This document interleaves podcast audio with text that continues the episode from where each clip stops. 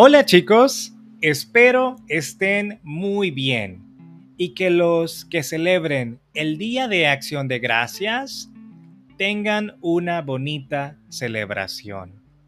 Yo soy Milton Ralph y les doy una vez más la bienvenida a Spanish Que Chivo. Este es el episodio número 63 de este podcast. Como tengo muchos estudiantes que son de los Estados Unidos, se me hace muy necesario hablar sobre el Día de Acción de Gracias. Ya he hablado de esto antes. Así que para este episodio les leeré una historia bonita sobre dicha celebración. Entiendo que es un tiempo muy importante y especial para compartir con seres queridos. Tanto que muchos planean con tiempo sus agendas para poder verse con sus familias. El mensaje atrás de esta reunión es muy bonito. Veamos por qué a través de una historia. Había una vez, en un pequeño pueblo, donde las hojas crujían bajo los pies y el aire fresco del otoño llenaba los pulmones de todos. Se acercaba el día de acción de gracias, un momento muy esperado por todos los habitantes de la comunidad. Las casas estaban adornadas con guirnaldas de colores cálidos y luces parpadeantes, mientras que el aroma de pavos asados y pasteles de calabaza flotaba por el aire. En el corazón del pueblo, la comunidad se reunía en la plaza central, donde un gran escenario estaba montado para la celebración. Los niños corrían emocionados, sosteniendo dibujos de pavos y calabazas, mientras los adultos intercambiaban sonrisas y saludos amistosos. La jornada comenzó con una emotiva ceremonia en la que todos se reunieron en un círculo para expresar su gratitud. Personas de todas las edades compartieron momentos especiales que los habían llenado de alegría durante el año. Hubo risas, lágrimas de felicidad y abrazos reconfortantes mientras cada uno compartía sus historias. Después de la conmovedora ceremonia, la comunidad se dirigió a una enorme carpa donde se celebraría el festín de acción de gracias. Las mesas estaban adornadas con manteles coloridos y decoraciones de otoño. Y en el centro de cada una se encontraba un hermoso arreglo de flores y calabazas.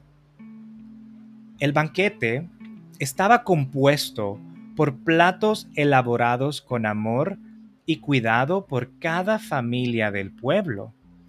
Había pavos asados jugosos, rellenos con hierbas frescas, puré de papas suaves y esponjosas, judías verdes crujientes, y, por supuesto, una variedad de pasteles de calabaza y manzana.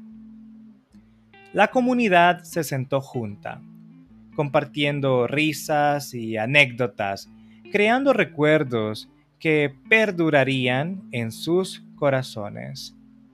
Hubo un sentimiento de unidad y agradecimiento en el aire, mientras todos expresaban su aprecio por las bendiciones que compartían. Después de la comida, la tarde continuó con juegos y actividades para todas las edades, desde carreras de sacos hasta concursos de pasteles. La diversión estaba garantizada. Los niños correteaban por la plaza, con la cara pintada con colores festivos, mientras, mientras los adultos participaban en animadas conversaciones y se relajaban disfrutando del cálido sol otoñal. Al atardecer, la comunidad se reunió alrededor de una gran fogata.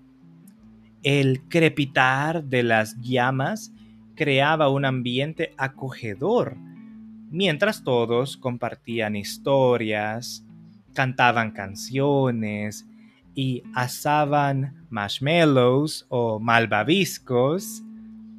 A medida que la noche avanzaba, la luna llena iluminaba el cielo estrellado y la gente se retiró a sus hogares llenos de gratitud y alegría por un día tan especial. Este día de acción de gracias dejó una huella imborrable en la memoria de todos en el pueblo, recordándoles la importancia de la comunidad, el amor y la gratitud. Fin de la historia. Espero te haya gustado. Para mí es una historia muy bonita. ¿Y para ti? Celebres o no esta festividad, estoy seguro que en tu país debe haber algo similar. Para mí es la Navidad.